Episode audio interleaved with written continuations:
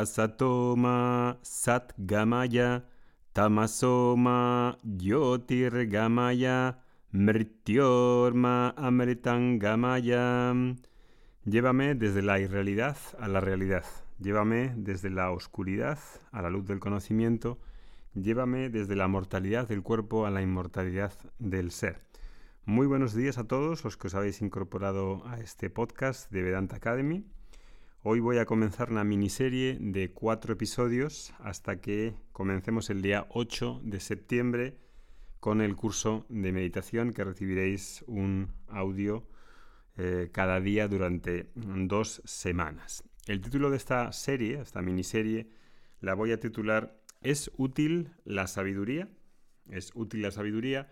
Y en este mes de agosto, que estamos de vacaciones en Vedanta Academy, yo estoy tomando también unas vacaciones eh, o intentándome tomarme unas vacaciones. He venido hace unos días y por motivos de salud de hemos tenido que parar aquí unos, unos días en Madrid. Em, y si Dios lo quiere, pues retomaremos las vacaciones ahora en, en dos o tres días. Así que vamos a comenzar con este tema de ¿es útil la sabiduría? ¿no? La sabiduría hoy eh, impregna la sociedad, los políticos, los gobernantes, los directores de las multinacionales, reclaman a los sabios para buscar el bien, la verdad, la belleza, el autoconocimiento o la libertad. Si uno mira lo que hoy se busca, sobre todo en el mercado, pues no son sabios, ¿no? Son grandes técnicos, grandes gestores, pero no pensadores y menos sabios. ¿Dónde están entonces los sabios para, para empezar? Si fueses a buscar sabios, ¿tú dónde te dirigirías para empezar? Es una pregunta que te hago. Quizás en nuestra sociedad occidental se asoció la figura del sabio al filósofo de antaño, por ejemplo, Parménides, Empedocles, Heráclito, Sócrates, Platón. Todos ellos eran maestros de vida, que es una palabra denostada hoy en el mundo de la filosofía, maestros de vida. A veces he escuchado en alguna clase de filosofía, sí, Pitágoras era maestro de vida, pero no filósofo, entendido como filósofo a una persona que hace un tipo de filosofía especulativa, ¿no? que es lo que se hace hoy básicamente, primordialmente en la filosofía eh, actual, contemporánea. ¿no? Entonces, todos ellos eran maestros de vida y sabiduría y vida eran indisociables. Pero esos sabios, ¿dónde están ahora? ¿Dónde los encontramos? ¿Son los intelectuales sabios o hay diferencias? En Oriente, la figura del sabio ha permanecido viva y en la India se tiene una idea bastante clara de quién es un sabio. Hay palabras y hay lugares, ¿no? Tenemos varias palabras como guru, como swami, como sadhu, como muni, que indican, como rishi, que indican esa connotación de sabiduría. Y hay lugares como los gurukulams donde uno puede buscar esa sabiduría. Sabiduría entendida como la comprensión profunda de uno mismo, de la realidad, de Dios y del mundo. En sánscrito se llama Brahma Vidya, Atma Vidya, Jnanam, diferentes palabras. Y dos, aparte de ese autoconocimiento, está el conocimiento, ese conocimiento a devolverse operativo para que sea indisociable de mi vida, de cómo pienso, cómo siento, cómo actúo, cómo veo, cómo me posiciono en el mundo. Esa indisociabilidad entre comprensión y vida nunca se torció generalmente en Oriente. Por eso, en Vedanta sigue estando tan fresco esa indisociabilidad. En Occidente, este tema no está nada claro. ¿Por qué la filosofía actual ha llegado a ser considerada por gran parte de la sociedad como algo inútil? ¿Quién tiene claro el valor de estudiar filosofía? Y por ejemplo, una persona que vea el valor de hacer un curso de filosofía. Tú te matricularías en un curso de metafísica de Kant y pagarías, no sé, 150 euros, 200 euros. Pues probablemente tú sí o no, pero la gran mayoría de la sociedad no estaría dispuesto a matricularse. Es probable que se matriculasen en un curso de formación profesional, muy loable, porque se ve, en cierto modo, lo que se recibe, se ve su utilidad, su pragmatismo. Como decía en un podcast anterior, nuestras prioridades son el reflejo de nuestro conocimiento interno. ¿Por qué no acudimos entonces a los filósofos ante los problemas actuales de diversa índole, política, social, civilizacional, ético-moral, psicológico? ¿Por qué no acudimos a ellos como terapeutas, como maestros de vida, como sabios que pueden ayudarnos a vivir una vida con más sentido, con más plenitud y con más paz?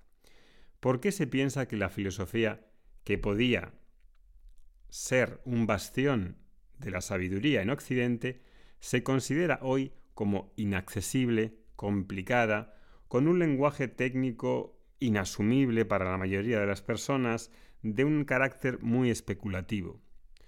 La filosofía, claro, entendida de una manera amplia, amplia, como aquella forma de vida donde se busca una comprensión lúcida de la realidad, para orientarse en ella, para vivir una vida de más plenitud, es una parte imprescindible de toda civilización. La filosofía en Occidente hoy no nutre a la sociedad porque se ha relegado a los ámbitos ultraespecializados, técnicos, sumamente académicos y a un ah, tipo de profesional de la filosofía que maneja un lenguaje y una terminología técnica y que solo ellos entienden entre sí, pero que no tiene nada que ver con la persona corriente. Sin embargo, eso en origen no era así. Esa dificultad formal que hoy sienten la mayoría de las personas no era así, sino que antes predominaba el amor a la verdad, el compromiso con la verdad. Y el compromiso con la verdad no necesita que haya una barrera formal para acceder a esa enseñanza que ha de fructificar en que mi vida sea más sabia, más plena, en la que haya una transformación y haya más paz.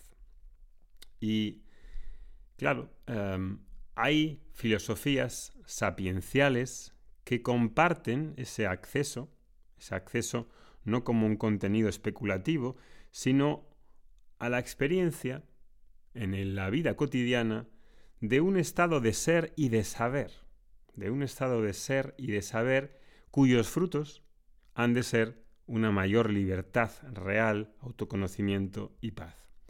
Y esa es una de las razones por las cuales los occidentales hemos mirado hacia Oriente, en especial hacia la India, en busca de esa sabiduría medio perdida en Occidente.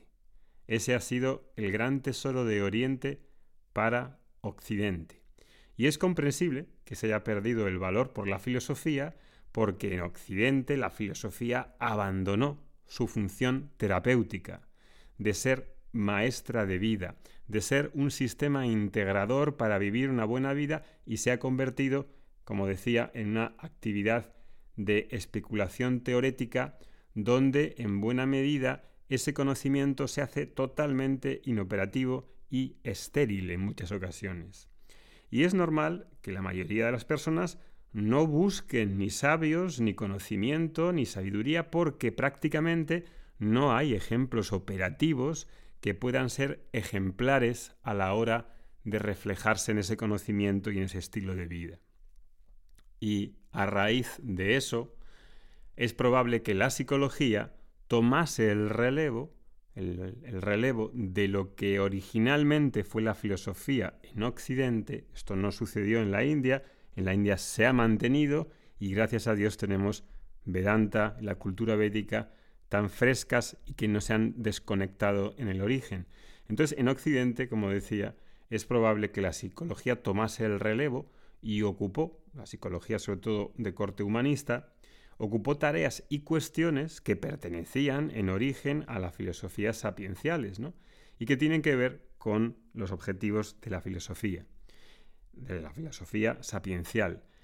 Y por eso diferencio entre, digamos, filosofía sapiencial y filosofía especulativa. Filosofía especulativa es como se entiende hoy la filosofía y la filosofía sapiencial en origen como maestra de vida. Hoy los filósofos ya han descartado esto y queda como una especie de baúl de los recuerdos en los que la filosofía originaria, la filosofía de la que hablan los presocráticos y los primeros eh, filósofos griegos, sigue siendo claramente una filosofía en la que es sapiencial y maestra de vida. Pero hoy ya no se entiende así. Los propios filósofos no lo entienden así. Entonces, la psicología tomó ese relevo, ¿no? Y empleó, pues, pues, parte de esas tareas que hacía esa filosofía sapiencial antigua, ¿no? Y sabiendo muy bien que las técnicas, las metas, los métodos rápidos de fin de semana que han utilizado después otras filosofías positivistas, también psicologías positivistas, como la psicología positiva, que conocemos y que hemos hablado en estos podcasts hace poco, pues vieron que eso realmente no funciona a largo plazo y no responde a las claves que el ser humano necesita dar respuestas. En definitiva, solo el conocimiento de la totalidad, el verdadero autoconocimiento de uno mismo ha de arraigarse con ese conocimiento operativo, asociado a la vida, asociado al lugar que ocupo en el cosmos, todo eso, que llamamos Brahmavidya, Karma Yoga, es lo que realmente puede ser fuente de plenitud y de verdad. Y como estas psicologías eh, mm, humanistas, trascendentales, no piensan en términos de éxito, de rendimiento, de emociones positivas, negativas, de salud y de enfermedad, todo eso, todo eso que se habla hoy tanto en los medios de comunicación, en los, libros de autoayuda, en el coaching, todo eso vino mucho después, eh, como una adaptación de la economía de mercado y el neoliberalismo que están asociados a los valores estrictamente pragmáticos y que provocan un claro desnortamiento espiritual de la persona. Es importante entender esas diferencias entre filosofía sapiencial, filosofía especulativa, autoayuda, psicología positiva, psicología trascendental, para poder orientarnos.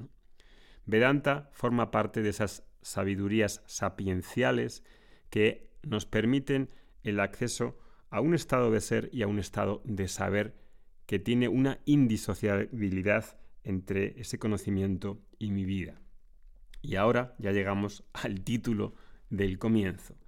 Por eso es de vital importancia entender qué es la utilidad, por qué la sabiduría es la utilidad suprema. ¿Por qué? Sin embargo, como decía, y he hecho estas alusiones, estas referencias a la filosofía para poder entender cómo desde Occidente esto no está nada claro, porque la mayoría de las personas confunden lo útil con lo utilitario. Y claro, útil y utilitario no son iguales. En el próximo podcast voy a examinar la diferencia entre lo utilitario y lo útil y qué dos clases de utilidades podemos hablar. Una utilidad instrumental o extrínseca y una utilidad no instrumental o intrínseca. Esto parece así un poco abstracto, pero cuando lo explique vas a ver que no lo es en absoluto y desde aquí vas a ver probablemente un gran descubrimiento acerca de por qué la sabiduría es sumamente útil. Que tengas un buen día. Hariom